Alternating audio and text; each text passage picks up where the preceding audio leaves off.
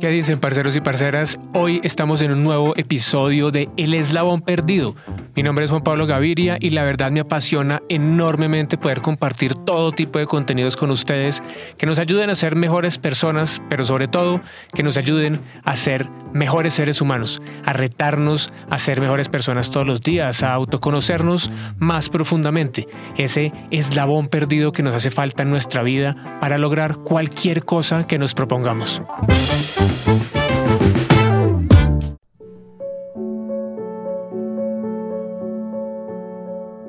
Si tan solo hubieras querido amarte a ti mismo tanto como querías que otros te amaran, si tan solo hubieras querido pertenecerte a ti mismo tanto como querías pertenecer a todos esos grupos, si tan solo hubieras creído en ti tanto como querías que los demás creyeran en ti, si tan solo hubiera sido más importante lo que tú pensabas de ti mismo que lo que creías que pensaban los demás de ti, si tan solo tu energía hubiera estado concentrada en tu interior y no en tu exterior, no hubieras tomado la decisión de acabar con el proceso de vivir la vida. Parceros, parceras, este video es para todas las personas que están pasando por un mal momento, que han pensado en quitarse la vida porque creen que no son suficientes, que no merecen ser amados, que están deprimidos, que no aguantan más o que quisieran que su vida fuera diferente. Pero también es para todos los que no entienden cómo es posible que una persona llegue a esto.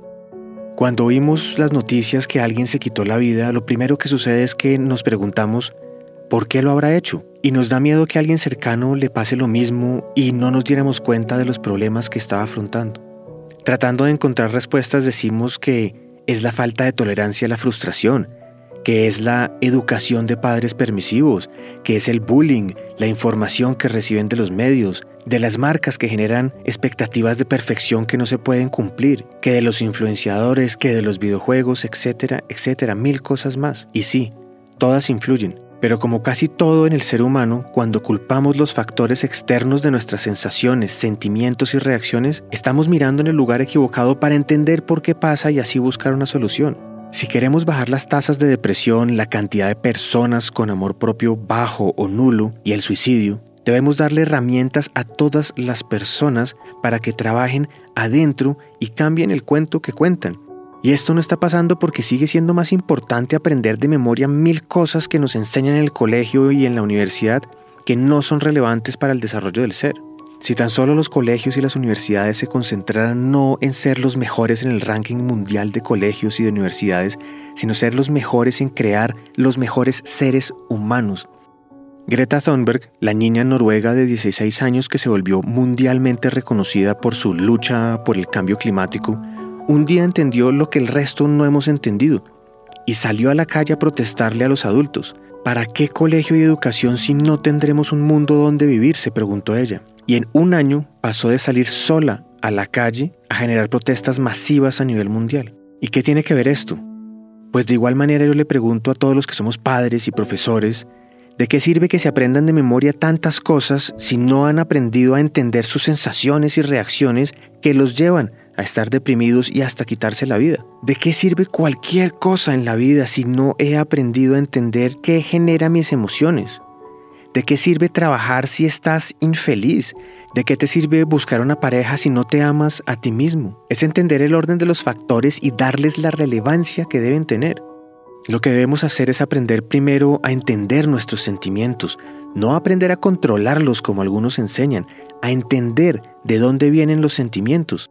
Pero un sentimiento ya es una reacción, por eso es más importante entender la sensación que causa una situación externa y así poder cambiar la forma en que interpretamos ese estímulo exterior. Es decir, si me siento triste, ya es una reacción al estímulo exterior que me llevó a la tristeza o a la depresión. Un estímulo exterior es una caricia, pero también es un golpe, una fresa, un beso, una persona con tatuajes, una persona gorda, una persona flaca, una vaca, un perrito, la sensación de calor, de frío, un volumen extremadamente fuerte o algo que es muy, muy suave, olores apestosos o agradables. Cualquier cosa que entre en contacto con los sentidos viene como un estímulo exterior y sobre todo las palabras que escuchamos. Te odio, no eres bueno, necesitas más, no eres suficiente, no lo mereces, eres un bobo, nunca llegarás a ser como él, etcétera, etcétera. Pero ¿sabes qué? Lo que determina cómo reaccionas y cómo te sientes frente a ese estímulo exterior no es el estímulo en sí, es lo que tú piensas de él, tu creencia. Si en algún momento de tu vida o en este momento has tenido un pensamiento suicida, lo que pasa es que has escuchado, has creído y se te ha vuelto un hábito aceptar como cierto ese estímulo exterior negativo basado en las expectativas que crees que los demás, la sociedad, tus amigos, tus padres tienen de ti. Resulta que buscabas pertenecer en la sociedad, ser escuchado, ser entendido, ser amado y no lo encontraste. Y entonces quisiste salir corriendo como última respuesta a la ausencia de ese estímulo exterior. Sí, la sociedad ha subido las expectativas de lo que debe ser a niveles inalcanzables tal vez, pero te repito, no es el estímulo exterior el culpable. Eres tú quien decide sentirse de una manera u otra frente a ese estímulo. Por lo tanto, tú tienes el poder, no el estímulo. Estos puntos que te voy a compartir a continuación ya los he hablado en varios videos, pero quiero ordenarlos de tal forma para que se entienda mejor en el propósito de este video. Y si quieres ver cada uno de ellos saldrá acá arriba o en la descripción. Lo primero es que entre el 95 y el 99% de lo que pensamos, sentimos y hacemos es subconsciente. Es decir, fue aprendido en el pasado, ya sea por educación o por experiencia, y se vuelve un hábito y reaccionamos entonces en automático con esa programación. Nuestro cerebro funciona como una computadora y cuando éramos pequeños por medio de hábito y repetición, fue programado con mucha información, actitudes, comportamientos que se basan básicamente en lo que veíamos en nuestros padres y en la cultura en la sociedad. Por eso mismo tu voz interior no es tuya. Toda la construcción de lo que tú crees como bueno o como malo en el mundo se ha programado en tu cerebro por una información externa que has recibido. De tus padres, de tu cultura, de lo que ves en televisión, de los contenidos que consumes, de tus amigos, etcétera, etcétera. Por ejemplo, es por eso que crees que estar gordo está mal y estar flaco está bien. Por otro lado está tu percepción, que es donde se guarda toda esta información. Antes de reaccionar a un estímulo exterior, como por ejemplo que alguien te diga que no sirves para nada, dependiendo de la información que esté guardada en tu percepción, con respecto a esa información vas a reaccionar de una forma u otra. Por eso hay personas que frente a ese mismo estímulo exterior no le prestan atención y otras que se deprimen. Esa información que está en tu percepción te lleva a tener unas expectativas de cómo deberían ser las cosas en tu mundo, en tu realidad. Y cuando no se cumplen, te alejan de la felicidad, te deprimen o llegas realmente a pensar que no hay salida. Y sabes que siempre hay salida, porque el mismo camino, si así lo crees, es tu salida. Como ves, el estímulo exterior no es el problema, es lo que tú crees sobre él lo que determina si es un problema o no. Es decir, el cuento que cuentas cuenta. La voz interior que escuchas es la que te lleva a no amarte, a odiarte, a deprimirte y a no ver otra salida que la de quitarte la vida. Entonces son tus palabras las que te están matando, no el estímulo exterior. Si comprendes esto, puedes reprogramar las palabras que dices de ti mismo y bajar las expectativas que tienes de otros para que tú estés bien contigo mismo. Si te sigues diciendo que no vales, que estás fea, gordo, que no eres digno de amor, que eres inferior a los otros por una u otra razón, pues eso es exactamente lo que vas a hacer. Algunas personas le llaman afirmaciones. A mí me gusta llamarlo cambiar el cuento que cuento. En este caso para ti, cambiar el cuento que cuentas. Si lo haces, no te imaginas todo lo que te va a ayudar porque se vuelve una nueva creencia y ahora tú controlas tu voz interior porque tú te has programado de esa forma. Recuerda que somos lo que creemos. Unos creen en tu religión, otros no. Unos creen en tu político, otros no. Unos aman el chocolate, otros no. Y ninguno tiene la razón. Lo importante es lo que tú creas y que eso te haga feliz, no infeliz. Si lo que tú crees te hace infeliz, pues cambia de creencia, cambia el cuento que cuentas. Pregúntate, ¿por qué otras personas no ven como algo grave ese mismo estímulo exterior que he recibido y yo veo como grave? Pues resulta que es solamente por lo que tú crees. Así que si tus palabras te pueden matar, también pueden hacer que vivas feliz y en armonía todo el tiempo. En las mañanas, en la tarde, en todo momento cambia el cuento que cuentas. Di, soy audaz, soy hermosa, soy digno de todo, me merezco esto, soy brillante. Y sobre todo, di, me amo, me amo tal cual como soy. Repítelo mil veces, cien mil veces hasta que sea una nueva realidad, hasta que se vuelva tu nueva verdad.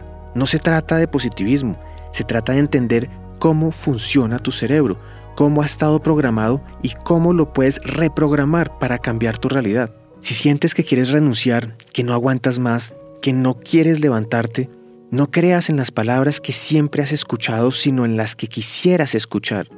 A veces suceden cosas malas y no puedes hacer nada al respecto, ¿cierto?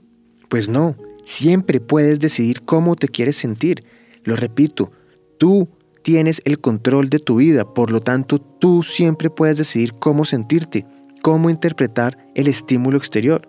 Tu pasado te puede doler y seguro has interpretado cosas en tu pasado como malas y te han marcado, pero no sirve de nada tratar de correr y de dejarlos atrás.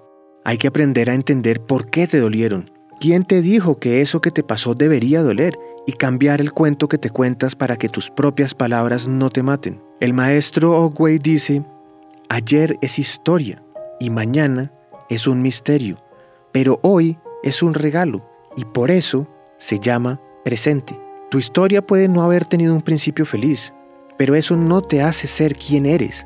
El resto de tu historia es lo que importa. Así que, ¿quién eres? O más bien, ¿quién quieres ser? Y sé que es duro decirlo, pero no es el mundo el que no te comprende, no es el mundo al que no perteneces, no son tus amigos, tu novio, tu pareja, tu maestro, eres tú. Tú eres el que decide aceptar la información e interpretarla como algo malo. Tus acciones, tus sensaciones, tus reacciones no son producto de lo que sucede afuera de ti, es solo producto de lo que tú decides hacer con eso, de cómo interpretas esa información. Hay dos tipos de personas, los que comen carne y los que no, los que son religiosos y los que no, los que son violentos y los que no, los que roban y los que no, los que pueden y los que no pueden. Y la diferencia entre ellos solo está en lo que creen, porque lo que crees se vuelve una realidad. Así como crees que no eres bueno, si crees que eres bueno, si cambias el cuento, te lo repites suficientes veces, se convertirá en una nueva realidad. Así que no creas en las malas preguntas que te hace la sociedad en la que vives que si ya tienes hijos, que si ya te casaste, que tienes que conseguirte un trabajo bien pago, que si vas al gimnasio, que si tienes carro, que si tienes salud, que si ya viajaste, que si ya conociste otros países, que si te ascendieron, que qué estás haciendo con tu vida. Sabes, no es importante si tú no has conseguido las cosas que otros ya consiguieron. No creas en esa voz interior que nos lleva a compararnos con lo que les pasa a otros. Llegar a pensar en suicidarse es una cadena de creencias, expectativas no cumplidas. Es creerle a los demás su visión del mundo en vez de haber creado la tuya propia. Mientras te compares con lo que le pasa a otros, te sentirás vacío porque dejas de ver todo lo que tú ya tienes. Hay algo que nadie te puede robar y es que tú eres parte de un todo, de un todo que te ama tal cual como eres y que te acepta como un individuo dentro de ese todo. Y si crees que no eres importante para otros, para mí sí lo eres. Que el suicidio no sea el último grito para pertenecer en un mundo que consideraste que no pertenecías. Porque sabes qué? No pertenecer está bien. No ver el mundo como los demás lo hacen está bien y además te hace especial. Solo tienes que cambiar el cuento que cuentas y cambia tu verdad. No creas en la verdad de otros, cree en tu verdad.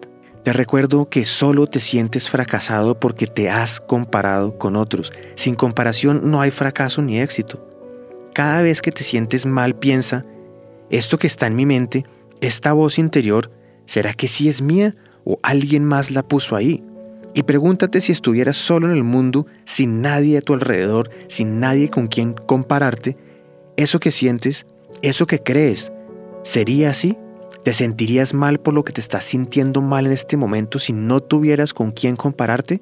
Escribe tu historia.